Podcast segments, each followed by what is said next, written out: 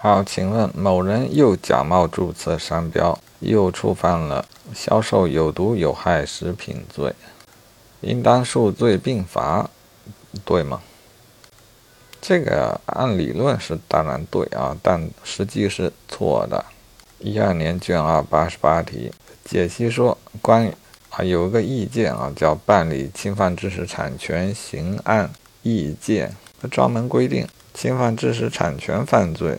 与生产销售伪劣商品犯罪的，择一重处，啊，并由此推论，若触犯假冒注册商标罪和销售有毒有害食品罪，也择一重处，啊，姑且当个结论记吧。但这里还有需要留心的部分。本案例中，他侵犯商标是所谓的，是所谓的反向假冒。即购买他人有毒有害的食品，贴上自己的标签，再出售。这种情况下，同一行为触犯两罪，择一重处，理论上倒也不是说不过去。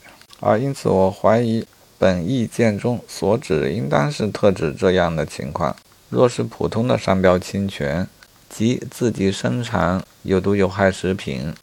却冒贴他人标签，这怎么看也应该数罪并罚吧？怎么也说不上竞合。